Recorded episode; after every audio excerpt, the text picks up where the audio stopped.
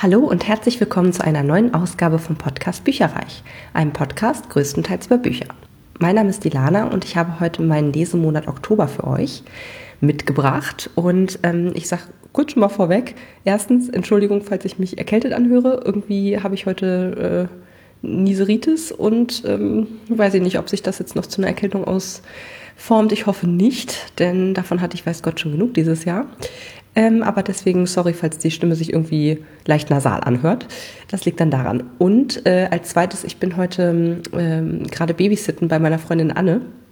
Und äh, es könnte sein, dass vielleicht zwischendurch mal ein äh, Babyphone, ein Baby sich meldet.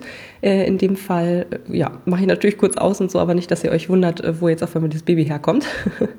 genau, und ähm, jetzt fange ich auch schon an mit den Büchern und Hörbüchern, die ich diesen Monat gelesen habe. Und zwar würde ich da ganz gerne starten mit Escape Room nur drei Stunden von Chris McGeorge. Das ist ein Rezensionsexemplar aus dem Argon Verlag und hat eine Laufzeit von achteinhalb Stunden, ist eine autorisierte Lesefassung, also leicht gekürzt ähm, und wurde gelesen von Torben Kessler. Der hat das gut gelesen, hat aber jetzt bei mir persönlich keinen wahnsinnig bleibenden Eindruck, ehrlich gesagt, hinterlassen. Das war gut, aber jetzt auch nicht herausragend oder so, dass ich sage, wow, ich habe meinen neuen Lieblingssprecher irgendwie gefunden. Torben Kessler ist nach Stationen in Düsseldorf, Freiburg und Leipzig Ensemblemitglied am Schauspielhaus Frankfurt. Mit markanter Stimme und perfektem Timing begeisterte er unter anderem in Hanya Jana Giharas Ein wenig Leben und Dave Eggers Der Circle. Oh Gott, dieser Name. Eins davon habe ich auch noch als Hörbuch ungelesen da, und zwar Ein wenig Leben. Den Nachnamen von der Autorin sage ich jetzt nicht nochmal. Und den anderen habe ich als normales Buch gelesen gehabt mit äh, der Circle. Insofern äh, kannte ich ihn vorher noch nicht und bin gespannt, wie dann eben dieses ja wirklich sehr lange Buch mit ein wenig Leben dann ähm, bei ihm rüberkommt, ob es mich dann ein bisschen mehr als Sprecher überzeugt. Äh, auf jeden Fall in äh, Escape Room nur drei Stunden geht es um einen unliebsamen TV-Star, der heißt Morgan Shepard und vom Setting her ziemlich cool. Er erwacht halt in einem fremden Hotelzimmer mit Handschellen, ist ans Bett gefesselt und ähm, es befinden sich außer ihm noch fünf weitere Personen im Raum und eine Leiche in der Badewanne. Und ähm, über den Fernseher meldet sich dann ein maskierter Mann. Morgen hat drei Stunden Zeit, unter den Anwesenden den Mörder zu äh, ja, finden oder enttarnen. Und wenn das nicht gelingt, sterben sie alle. Aus dem Zimmer selbst gibt es keinem Kommen. Ist irgendwie die Tür ist zugemauert und die Fenster existieren gar nicht und so. Und ja, die Uhr tickt gnadenlos runter und natürlich in so einer äh, Gruppe äh, greifen irgendwann Panik und Misstrauen äh, um sich und die Situation eskaliert. Ich muss sagen, ich war von der Prämisse super angefixt und bin daher leider umso enttäuschter, denn ich, es war schon spannend, aber das Ende hat mir überhaupt nicht gefallen. Zum einen, also so über das ganze Buch hinweg gesehen, gibt es eigentlich zwei große Kritikpunkte. Das eine ist halt, dass wirklich sich alles auf diesen Morgan Shepard konzentriert obwohl es ja eigentlich mit diesen anderen fünf Leuten im Raum eine richtig coole Charakterstudie sein könnte oder so ein Sozialexperiment quasi hätte abbilden können, ähm, wenn man wirklich die anderen noch stärker, also die wirklich als Charaktere gehabt hätte. Die waren irgendwie alle so eindimensional und flach irgendwie. Man bekommt von denen, die sagen nicht viel, nur wenn es halt dem Morgan Shepard irgendwie was bringt sozusagen oder die Handlung vorantreibt, die, äh, man kriegt aber überhaupt nichts mit. Also was fühlen die, was haben die für Motivationen, was, was denken die eigentlich gerade von der Situation? Die bleiben alle irgendwie leider sehr blass und grau und irgendwie überhaupt nicht ähm, greifbar irgendwie. Und als wären die eigentlich nicht da. Also es waren wie Statisten schlussendlich und das fand ich wirklich nicht gut. Mm, und ich fand auch ehrlich gesagt, kennt ihr das, wenn man so bei Büchern auch miträtselt, warum wurden die jetzt eingesperrt? Oder in, also wer ist jetzt der Mörder und so? Also und man kann es einfach gar nicht als Leser herausfinden, weil man gar nicht genug Informationen hat. Also leider war das hier bei diesem Buch auch so. Das heißt, ich fand die Rückblenden einfach super schlecht gesetzt. Bis zur Mitte des Buches hat, also kann mir eigentlich keiner sagen, dass er weiß, wer der Mörder ist, weil es ist einfach zu wenig Informationen da. Bis zur Hälfte des Buches muss man sich mal äh, reinziehen. Und äh, dann ist quasi dann fangen die Rückblenden an und dann wird es irgendwie langwierig, weil halt die Rückblenden so lange dauern, weil sie eben nicht durchs Buch hinweggesetzt wurden, sondern alle auf einmal kommen. Und ja, wie gesagt, auch das Ende oder die Auflösung fand ich dann auch irgendwie blöde. Also ähm, die Charaktere sind auch irgendwie alle nicht sympathisch. Also irgendwie fand ich das ähm, ein bisschen unausgegoren und auch wie gesagt, den Schluss war eher so, fand ich ein bisschen unrealistisch. Insofern, ähm, ja, ich würde dem ehrlich gesagt nur zwei Sterne geben. Und mit dem Escape Room an und für sich hat es eigentlich auch nicht so wahnsinnig viel zu tun. Ich hätte jetzt fast gedacht, dass es vielleicht ja wirklich diese drei Stunden dafür genutzt werden, intensiv alles abzusuchen, Rätsel zu lösen oder so und dass sie dann dadurch rausgelassen werden. Das stelle ich mir unter einem Escape Room vor. In dem Fall war es aber einfach nur ein Gefängnis als Zimmer und es gab eigentlich, also wenn es die Möglichkeit gegeben hätte, dass sie sich durch irgendwelche Rätselknacken da rausbewegen können, Nein, also äh, weiß ich nicht. Das war äh, nicht so, wie man es aus einem normalen Escape Room sozusagen kennt, sondern es ging eher darauf, dass der mh, dieser TV-Star, der hat halt irgendwie eine und das fand ich auch ein bisschen komisch. Der hatte eine Sendung im Fernsehen, wo er halt Verbrechen aufklärt, sozusagen. Und da hatte er wohl irgendwem auf den Schlips getreten, zumindest äh, das legte so ein bisschen nahe, dass der denjenigen dann eingesperrt hatte, so. Ähm, aber wer war es jetzt und was genau war es und so weiter, das, das, äh, da rätselt man halt weiter drum. Und der verlangt dann von ihm, dass er quasi mehr oder weniger zugibt, dass er halt auch nur rät. Und natürlich hat er irgendwie Tausende und Abertausende von Fällen, wo er halt ähm, ja, im Grunde immer 50-50 Chance. Äh, bei dem einen sagt er, der lügt, beim nächsten sagt er, der lügt nicht. Aber es war eher wie so eine Art, ähm, also gar nicht in Richtung hier, das sind die Beweise und das ist jetzt meine Aufklärungsarbeit oder meine polizeiliche Arbeit, sondern das war eher so, als wäre der so ein Talkshow-Moderator und als würden sich Leute mm, zu ihm wagen, die irgendwie einen Vaterschaftstest wollen oder so. Also in die Richtung ging das irgendwie eher. Und auch wohl sehr auf, auf Publicity gemacht, auf möglichst viel Emotionen und, und, und also eigentlich nur ein schlechter Ausgang, der da irgendwie gut äh, sich vermarkten lässt. Und ach, ich weiß nicht, das hat irgendwie alles nicht so richtig zueinander gepasst, weil von der Aufgabe her hätte ich jetzt eher gedacht, dass er vielleicht so ein True Crime Journalist gewesen wäre oder, äh, ne, wie gesagt, irgendwie zur Aufklärung von Fällen in irgendeiner Form beigetragen hat, von richtigen Fällen. Und das war irgendwie nur so ein, da kommt jetzt eine hin, die denkt, ihr Mann betrügt sie und er sagt dann einfach ja oder nein, aber hat keine Beweise dafür. Also das äh, fand ich irgendwie auch ein bisschen komisch. Nichtsdestotrotz habe ich jetzt hier einen kleinen Ausschnitt für euch, damit ihr euch auch ein eigenes Bild machen könnt. Es wollte ihm immer noch nicht einfallen. Wo war er gewesen, davor? Wo, was war das Letzte, woran er sich erinnern konnte? Jetzt befand er sich in einem Hotelzimmer und davor Jemand tänzelte an den Rändern seiner Erinnerung. Eine Frau. Er schluckte trocken und fuhr sich mit der Zunge über die Zähne. Da war etwas. Der graue, modrige Nachgeschmack von Wein und etwas Chemischem. Wollen Sie früher auschecken? Drücken Sie bitte die sechs. Wollen Sie das Auswahlmenü noch einmal hören? Drücken Sie bitte die sieben. Das alles konnte doch nicht sein. Er hatte hier nichts verloren. Und das Telefon? Das Telefon war verstummt. Wieder versuchte er die Hände zu bewegen, wollte ein Gefühl in sie bekommen. Er ballte sie zu Fäusten, mehrmals, schnell hintereinander. Als er genügend Kontrolle über sie hatte, drückte er die Handgelenke mit einem Ruck gegen die Metallstange hinter sich.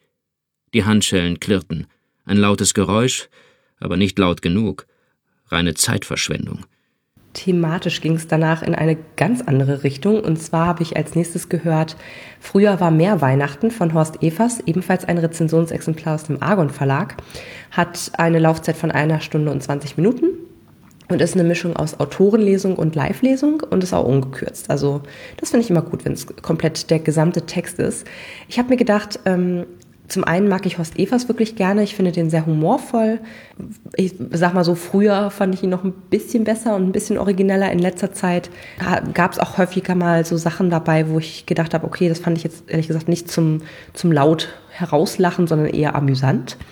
Ähm, nichtsdestotrotz finde ich ihn immer sehr gut und wie gesagt, mit einer Stunde äh, kann man sich auch ganz gut beschäftigen. Das sind jetzt in dem Fall alle möglichen Texte äh, zum Thema Weihnachten von ihm. Ähm, er ist kein Komiker im eigentlichen Sinn, sondern eher ein Kabarettist. Ähm, also mit ein bisschen mehr Köpfchen, sage ich jetzt mal. Und ja, was ich jetzt richtig lustig wirklich fand aus diesem ähm, Hörbuch war die schönsten Weihnachtsmärkte oder irgendwie so in die Richtung ging das, so hieß das. Die, ja, die schönsten Weihnachtsmärkte der Welt. Da gab es halt mehrere Folgen von, auch so wild durchnummeriert. Die waren echt witzig gemacht. Da hat er halt so mit sehr viel Humor und, und äh, Charme quasi auch die kleinsten Weihnachtsmärkte irgendwie vorgestellt und so ein bisschen durch den Kakao gezogen und so. Das fand ich sehr, sehr lustig. Er erzählt aber auch unter anderem davon, dass man es vielleicht sein lassen sollte, sich selbst nur mit einer roten Schleife bekleidet als Weihnachtsgeschenk unter den Baum zu legen. Sobald die Länge des Bandes nicht mehr ausreicht. Das fand ich auch sehr cool. Also es war einfach eine Mischung aus, wie gesagt, einer Live-Lesung. Das fand ich auch ehrlich gesagt deutlich cooler. Die ähm, früheren Hörbücher von ihm oder Mitschnitte, muss man fast sagen, waren eben alles Live-Lesungen, weil er auch regelmäßig irgendwo in Berlin oder Potsdam, ich weiß es nicht genau, ähm, eben auftritt und seine Sachen halt live vorliest. Und das muss ich sagen, hat mir auch immer deutlich besser gefallen als die in Anführungsstrichen eher so trockene Lesung, also ähm, so wie ich das jetzt hier mache, quasi ohne Hintergrund und ohne Publikum. Ich persönlich finde es ein bisschen charmanter, wenn da wirklich ein Publikum ist, wenn man irgendwie die Lachen hört und so. Das ist irgendwie atmosphärisch ganz anders. Und ohne das Publikum, finde ich, liest er auch nicht so melodisch, nicht so rhythmisch, nicht so, nicht so gut einfach. Das führt dazu, dass es automatisch irgendwie ein bisschen unlustiger quasi wird. Also ich würde auf jeden Fall dem Verlag quasi raten, falls es irgendwie möglich ist, einfach einen Mitschnitt äh, zu machen weil, einfach in Anführungsstrichen wahrscheinlich, aber ähm, ich finde es, wie gesagt, einfach atmosphärischer, netter. Er, da, da ist er auch mehr er selbst irgendwie. Also dieses ganz Trockene, finde ich, da merkt man, dass, dass das irgendwie nicht so ganz seins ist. Insgesamt aber muss ich sagen, es ist auf jeden Fall was Kurzes zum Schmunzeln für zwischendurch macht echt Lust auf Weihnachten und es ist wie gesagt einfach mal was Witziges äh, in Vorbereitungszeit quasi. Jetzt ist ja auch November, also äh, kann man vielleicht mal so langsam in Richtung Weihnachtslektüre gehen und ich glaube, das ist auch das Einzige, was ich dieses Jahr ähm, in Richtung Weihnachten lese. Ich mache immer nicht so wahnsinnig viel thematische ähm, Leserunden, sondern lese einfach, worauf ich sowieso Lust habe und ich würde dem Ganzen vier Sterne geben. Auf dem Weihnachtsmarkt fragt mich Rike sofort, ob sie Lose ziehen darf. Da jedem Kind zwei Buden erlaubt sind und mein hier noch von U-Bahnfahrt Sauerstoff unterversorgt ist, sage ich, wuff. Rike versteht das als Ja. Als die Erzieherin das mitbekommt, schreit sie mich an. Du hast Rike erlaubt, Lose zu ziehen? Wuff. Weil Rike immer Glück hat. Wuff, wuff. Rike kommt mit einem ca. 1,60 Meter hohen, riesigen rosa Plüschhasen auf uns zu. Habe ich gewonnen! Die Erzieherin schnauft, na bravo, den trägst jetzt aber mal schön du. Antworte, wuff. Denke aber, na, immerhin haben wir jetzt wieder jemand Drittes dabei.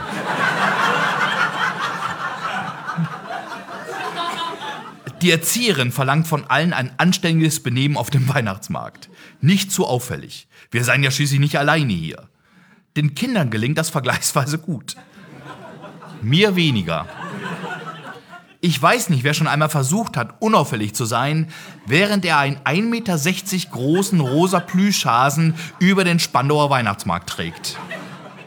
Keine einfache Sache das. Dass wir hier nicht alleine sind, hätte ich übrigens auch problemlos ohne den Hinweis der Chefin gemerkt.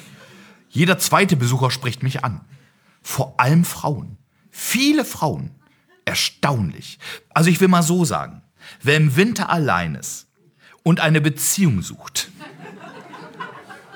vergesst Bekanntschaftsanzeigen oder Parship oder anderen Quatsch, wo du volle elf Minuten warten musst. Bis sich endlich mal wieder ein Single verliebt. Wenn du nett guckst und einen riesigen rosa Plüschhasen an einem weihnachtsfeierträchtigen Donnerstag über den Spandauer Weihnachtsmarkt trägst, dann kannst du alle haben. So, nun kommen wir zu einem Rezensionsexemplar, was mir vom Kiwi Verlag ungefragt zugesandt wurde.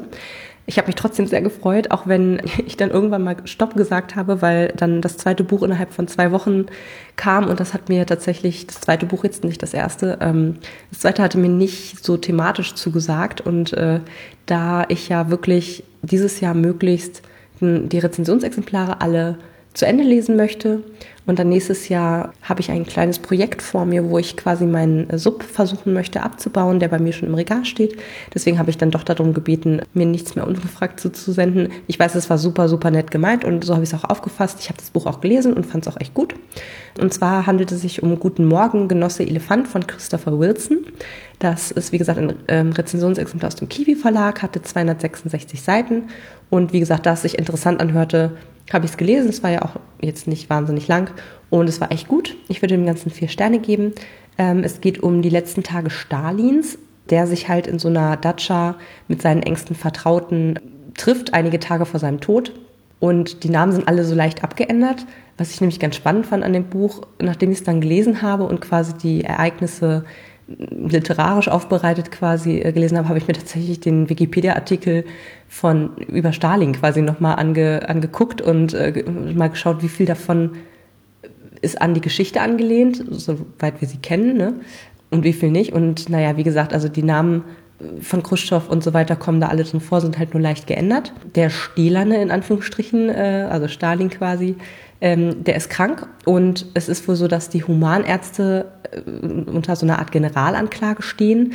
Sie würden die oberste Riege der Kommunisten umbringen wollen. So, und da das so ist, und das war wohl in einer ähm, echten Geschichte auch so, wird ein Zootierarzt dran geschafft.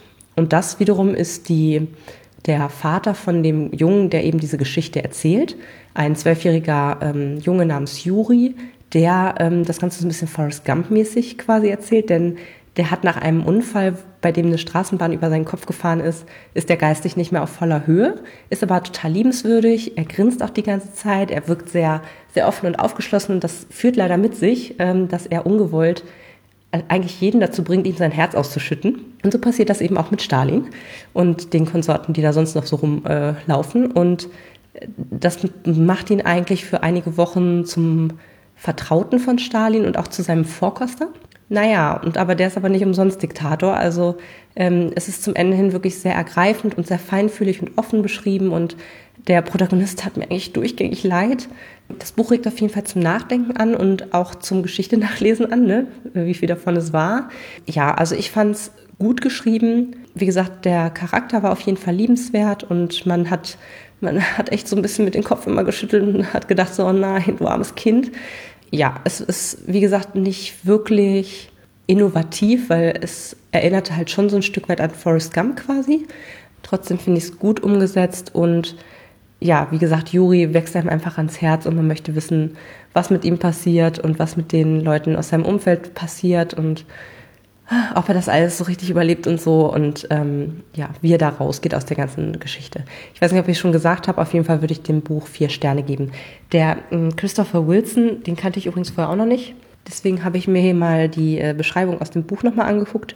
Da steht, er studierte und erforschte die Psychologie des Humors und lehrte zehn Jahre lang an der Goldsmith-Universität in London. Er unterrichtet kreatives Schreiben in Gefängnissen an der Universität und für die Arvin Foundation. Er lebt in London. Ist ein älterer Herr. Sieht ganz nett aus. Aber ich habe von ihm bisher noch nichts anderes gelesen. Das dritte Argon-Hörbuch diesen Monat war The President is Missing von Bill Clinton und James Patterson. Ähm, es ist, hat eine Laufzeit von 14 Stunden und ist ungekürzt gelesen von Uwe Teschner. Den hatte ich euch schon mehrfach, glaube ich, vorgestellt. Der macht, der macht das wirklich super. Ich finde, der spielt in der obersten äh, Riege mit und äh, hat hier in diesem Fall zum Beispiel auch super osteuropäische Akzente gelesen. Ähm, sonst vertont er gerne mal Joe Nesbo oder ähm, spricht auch Werbung in der, im Fernsehen und so. Ich weiß nicht, ob ihr Bill Clinton, äh, so halbwegs wahrscheinlich als äh, Präsident der Vereinigten Staaten kennt. Ähm, das war ja wohl 1993 bis 2001 und viel mehr steht hier fast nicht, ehrlich gesagt, wie er sich sonst noch aktiv äh, einbringt und so weiter. Aber er hat vorher schon mal als Sachbuchautor seine Autobiografie quasi rausgegeben und das ähm, ist jetzt sein erster Roman. Und er hat das eben zusammen mit dem Bestsellerautor James Patterson geschrieben. Ich weiß nicht, ob ihr den kennt, aber in Amerika ist er auf jeden Fall einer der größten, so ich sag mal in einer Riege mit Stephen King, was der für Horror ist, ist er hier für Spannung. Ja, ganz viele Bestseller, auch irgendwie so eine Reihe um Alex Cross. Ich muss gestehen, ich habe von ihm bislang nur ein Buch gelesen, das war irgendwas mit so einem Engel oder mit so einem Jungen, der irgendwie Flügel kriegte oder sowas. Ähm, ist aber schon sehr lange her. Ich hoffe, das war der richtige oder ich bringe das gerade durcheinander, aber ich glaube fast, es war James Patterson. Und seitdem habe ich eigentlich nichts mehr von ihm gelesen gehabt. Das ist schon ein paar Jahre her. In The President is Missing, das hatte ich damals bei Thalia, glaube ich, mal gesehen, als wir in der Stadt gebummelt haben. Und fand das damals schon echt cool, aber das Buch selber ist halt ein richtiger Klopper. Deswegen war ich so, so froh, dass das Ganze jetzt im Argon Verlag und auch noch ungekürzt rausgekommen ist. Da musste ich es einfach haben. Und ich fand es sehr interessant. Und zwar starten wir in das Buch rein und ähm, treffen eigentlich sofort den, den Präsidenten, um den es eben geht. Und der wirkt super kompetent, super selbstsicher. Der sagt gerade von einem Ausschuss aus. Ähm, er wird beschuldigt, mit einem vielgesuchten Terroristen ein Telefonat geführt zu haben oder halt verhandelt zu haben. ähm, was er aber nicht so richtig zugeben möchte. Ja, kurz darauf gab es dann einen äh, Cyberangriff, der mehrere Tote auch gefordert hat und deswegen steht jetzt eben dieser Präsident auf dem Prüfstand. Was der Präsident im Ausschuss aber nicht sagen kann, äh, aber eben dem Leser, ist, dass die USA wirklich vor einer der größten Cyberbedrohungen nach den Weltkriegen oder beziehungsweise im Kalten Krieg stehen und der Präsident wirklich äh, das ausschalten muss, bevor es zu spät ist. Leider kann er dabei aber seinen Vertrauten, also nicht all seinen Vertrauten wirklich trauen. Und Auftragsmörder kommen auch noch näher. Also ähm, ich bin da ehrlich gesagt reingegangen. Das, die Klappentext ist super kurz. Ich habe nicht viel also ich bin relativ offen reingegangen und fand es dann leider nur so lala. Also es ist ähm, sehr wie ein Fernsehthriller, aber dafür eigentlich ein bisschen zu lang. Also äh, insgesamt kommt halt die Spannung relativ schleppend in Gang. Ähm, und ich fand auch ein paar Sachen irgendwie merkwürdig. Also oder auch, äh, da ist der Punkt wieder so ein bisschen unrealistisch. Zum einen fand ich es super unsympathisch, dass er seiner Security eigentlich den Job unmöglich macht. Also er setzt sich permanent über deren Vorschriften oder Wünsche oder so halt hinweg, also wirklich permanent. Ähm, das ist halt schon sehr fahrlässig und unrealistisch. Also er hing irgendwie nicht so an seinem Leben, sage ich jetzt mal. Und was ich auch sehr beschönigend fand, war, alle sind, Entschuldigung, Piep, Arschlöcher, ähm, aber der Präsident bleibt wirklich das ganze Hörbuch über hart, aber fair und versucht auch so wenig Leute wie möglich zu töten lässt auch irgendwie nur äußerst widerwillig töten. Es ist halt also so ein bisschen weichgespült gewesen irgendwie. Kann ja sein, dass das so ist, aber der war halt so sehr die, die holde Maid. Ne? Also irgendwie gar nicht irgendwie dreckig und, und, und politische Intrigen und so. Und ich frage mich, wie weit man in Wirklichkeit mit so einer Einstellung kommt, ehrlicherweise. So traurig das auch ist, aber ich glaube, ein bisschen härter und auch ja, also ich weiß nicht, ich, ich, ich stelle es mir einfach nicht realistisch vor, sagen wir es mal so. Ansonsten fand ich es ganz cool was ich gut fand, war, dass man wirklich interessante Einblicke in das Leben von so einem US-Präsidenten bekommt, ja quasi aus erster Hand. Und vor allen Dingen auch so, unter was für Druck die stehen und was, wie viele Sachen die pro Tag entscheiden müssen und irgendwie äh, die ganzen politischen Implikationen immer bedenken müssen und, und ja, Wahnsinn. Also das ist eine Dauerbelastung, die nichts für mich wäre. Aber das wurde hier ganz, ganz gut auch dargestellt. Mr. President, haben Sie am Sonntag dem 29. April dieses Jahres, Suleiman Sindarok angerufen? Also vor etwas über einer Woche? Haben Sie sich mit dem meistgesuchten Terroristen der Welt telefonisch in Verbindung gesetzt oder nicht? Mr. Speaker, antworte ich. Wie ich bereits mehrfach ausgeführt habe, obwohl das eigentlich nicht nötig sein sollte, können wir nicht alles, was wir tun, um unser Land zu schützen, in aller Öffentlichkeit verhandeln. Das amerikanische Volk versteht, dass die nationale Sicherheit, dass die Außenpolitik hochsensible, komplexe Erfordernisse mit sich bringt und dass ein Teil meiner Regierungsarbeit der Geheimhaltung unterliegen muss. Nicht etwa, weil wir es geheim halten wollen, sondern weil wir es müssen. Darum geht es ja gerade beim Exekutivrecht des Präsidenten. Rhodes würde die Anwendbarkeit des Exekutivrechts auf Verschlusssachen wahrscheinlich bestreiten. Doch Danny Akers, der Rechtsberater des Weißen Hauses, ist davon überzeugt, dass wir diesen Kampf gewinnen werden, da es hier um meine verfassungsmäßige Befugnis in auswärtigen Angelegenheiten geht. So oder so verkrampft sich mir bei meinen eigenen Worten der Magen. Doch laut Danny kann ich, wenn ich mich nicht darauf berufe, gleich ganz auf das Vorrecht des Präsidenten verzichten. Und wenn ich das tue, muss ich die Frage beantworten, ob ich am letzten Sonntag im April Soliman Zinderuk angerufen habe. Ich werde diese Frage nicht beantworten. Und als letztes habe ich jetzt noch was eher Außergewöhnliches. Das Buch als gelesen zu bezeichnen, mm, mal gucken. Auf jeden Fall habe ich in den letzten Monaten, muss man tatsächlich sagen, mich durch das halbe Kochbuch, das Runners Kochbuch für Läufer gekocht. Das ist erschienen im Südwestverlag und war auch ein Rezensionsexemplar. Und Darin sind äh, über 125 schnelle Rezepte für mehr Energie und Ausdauer. Ich habe das damals oder fand das damals interessant und habe es angefordert, weil ich dieses Jahr einen Marathon gelaufen bin und das war das erste Mal für mich. Und da wollte ich einfach noch ein paar mehr äh, Rezepte haben und das sah für mich sehr, sehr gut aus vom Einband und so weiter ähm, und von dem, was ich so vorher schon sehen konnte und, und von den äh, Rezensionen aus. Und ich muss auch sagen, es hat mich nicht enttäuscht. Natürlich sind hier größtenteils wie äh, der Titel im Grunde schon sagt, Energie und Ausdauer. Auch viele Sachen mit dabei, die zum Beispiel auf Nudeln basieren oder halt äh, energiereich sind. Ich habe zum Beispiel daraus Dattelbällchen gemacht, die ich ähm, mit auch Schoko- oder Kakaopulver noch mit drin. Die sind halt sehr Kohlenhydrat, äh, zuckerlastig. Dafür sind sie aber auch da. Also das äh, ist tatsächlich so ein bisschen aufgegliedert in Frühstück, Säfte und Smoothies, Snacks und Süßes, Salate, Suppen und Eintöpfe, Pasta und Nudeln, vegetarische Hauptgerichte und Beilagen, Fisch und Meeresfrüchte und Geflügel und Fleisch. Und dann kann man das nochmal nach Kategorie ähm, sortieren, beziehungsweise sie haben auch immer so Label noch mit dran. Zum Beispiel vor dem Lauf, Regeneration, vegetarisch, vegan, kalorienarm, glutenfrei, 5-Minuten-Kick, 10 Minuten Hit und hydrierend, was äh, super hilfreich ist. Ich habe daraus also auch wirklich super leckere Sachen gekocht. Die, die Bilder finde ich auch sehr, sehr schön. Es sind wirklich sehr viele Rezepte und ihr könnt euch gar nicht vorstellen, wie viele Klebchen da noch drin sind, die ich noch ganz gerne ausprobieren möchte oder die ich mir merken möchte. Wie gesagt, ich hatte solche Dattelbällchen gemacht. Dann habe ich mal eine stückige Tomaten-Rindfleischsuppe gekocht. Die war mega lecker. So, hier so ein bisschen durchblättern. Äh, dann hatte ich auch mal gemacht die mediterrane Penne mit Huhn. Das war ähm, super interessant, weil das eine Kombination auch so an Gemüse dazu war, die ich nie selber gewählt hätte und es war sehr lecker. Äh, und zwar war das nicht nur Nudeln mit ähm, Pinienkern, Knoblauchsalz, keine Ahnung, äh, aber auch mit ähm, schwarzen Oliven, Hähnchen, Artischockenherzen, dann in Öl eingelegte getrocknete Tomaten, Feta, hier so ein bisschen Essig, Öl und so, also so wie so eine Marinade und Babyspinat. Es war so, so lecker. Und wie gesagt, ich hätte das, also keine Ahnung, hätte ich nie gemacht, dass ich das so Oliven noch mit, mit, ja, mit Feta und Spinat und so, ja, aber nicht mit den getrockneten Tomaten hätte ich da nie im Leben reingemacht und Artischocken auch nicht. Und es war super lecker. Und dann habe ich zum Beispiel auch mal Fusilli mit Birnen und Prosciutto gemacht. Das war auch sehr lecker. Ja, wie es eigentlich schon der Name besagt, äh, Nudeln eben mit Fenchel, Birnen, Walnusskernen, rohen Schinken und dann halt so ein Dressing aus Olivenöl, Apfelessig, äh, Pfeffer, äh, dann kommt noch junger Rucola dazu und Blauschimmelkäse. Oder gehobelter Parmesan kann man da auch drauf machen, aber ich hatte Blauschimmelkäse, das war super geil. Ja, äh, und das sind nur einige der Rezepte, die ich daraus ausprobiert habe. Also gerade wer vielleicht auch mal Lust hat, was Außergewöhnliches zu Nudeln zu kombinieren, dem kann ich das auf jeden Fall ans Herz legen.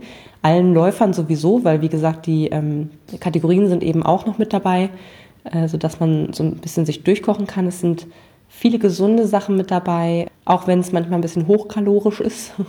Aber äh, grundsätzlich, wie gesagt, die Bilder sind toll. Ähm, es war gut beschrieben, auch vom, von der Anleitung her. Also ich kann echt nicht meckern. Ich finde das richtig gut und das wird auch nicht das letzte Mal gewesen sein, dass ich daraus etwas koche. Also das ist auf jeden Fall ein Lieblingskochbuch geworden von mir. Und dementsprechend kann ich es euch sehr ans Herz legen und würde dem Ganzen fünf Sterne eigentlich geben. Beziehungsweise gibt man für sowas vielleicht vier Sterne, weil paar Sachen sind immer dabei, die einem nicht schmecken. Ich keine Ahnung. Also ich nehme es auf jeden Fall immer noch regelmäßig zur Hand und ja, dementsprechend vier bis fünf Sterne quasi. Das war's mit dem Lesemonat Oktober. Und ähm, das Restjahr neigt sich jetzt mit rasanten Schritten dem Ende zu. Ich bin sehr, sehr gespannt, wie viele ähm, Rezensionsexemplare ich dieses Jahr noch unter den Hut bringen kann und weglesen kann, denn es sind noch einige im Regal und so zwei, drei kommen auch noch. Ähm, unter anderem der neue Robert Galbraith, der kommt Ende des Jahres freue ich mich schon wahnsinnig drauf. Und dann werde ich auch euch später nochmal erzählen, was ich fürs Jahr 2019 konkret geplant habe. Da wird es eine große Subabbau-Challenge bei mir auf dem Blog geben und ich werde euch regelmäßig auf dem Laufenden halten, wie es denn jetzt steht. Ich persönlich freue mich richtig doll drauf, ehrlich gesagt, und ähm, kann es deswegen auch nicht abwarten, bestimmte Bücher einfach wirklich aus dem Regal wegzulesen. Ich habe mir auch das ja, was das erste Mal seit langem, weiß ich jetzt nicht, aber ähm, äh, tatsächlich zu Weihnachten auch ähm, zwei, drei Bücher aus der Flavia de Luz-Reihe gewünscht, damit ich die dieses, das nächste Jahr quasi dann auch weiterlesen kann, weil ich die so toll fand dieses Jahr. Ja, und es wird auf jeden Fall wieder eine Dezember-Episode ähm, geben, November natürlich auch, ganz klar. Ähm, und es wird auch nochmal ein äh, ja, Jahresrückblick geben, Ausblick auf 2019, wie gesagt.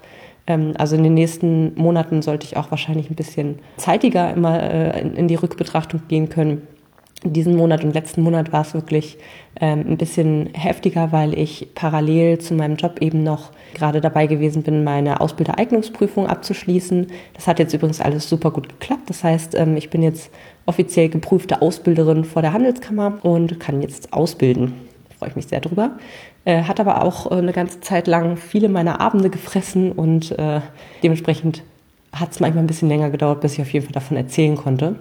Äh, aber das sollte jetzt alles wieder soweit in die geregelten Bahnen kommen. Es ist jetzt echt Endspurt bis Weihnachten gefühlt.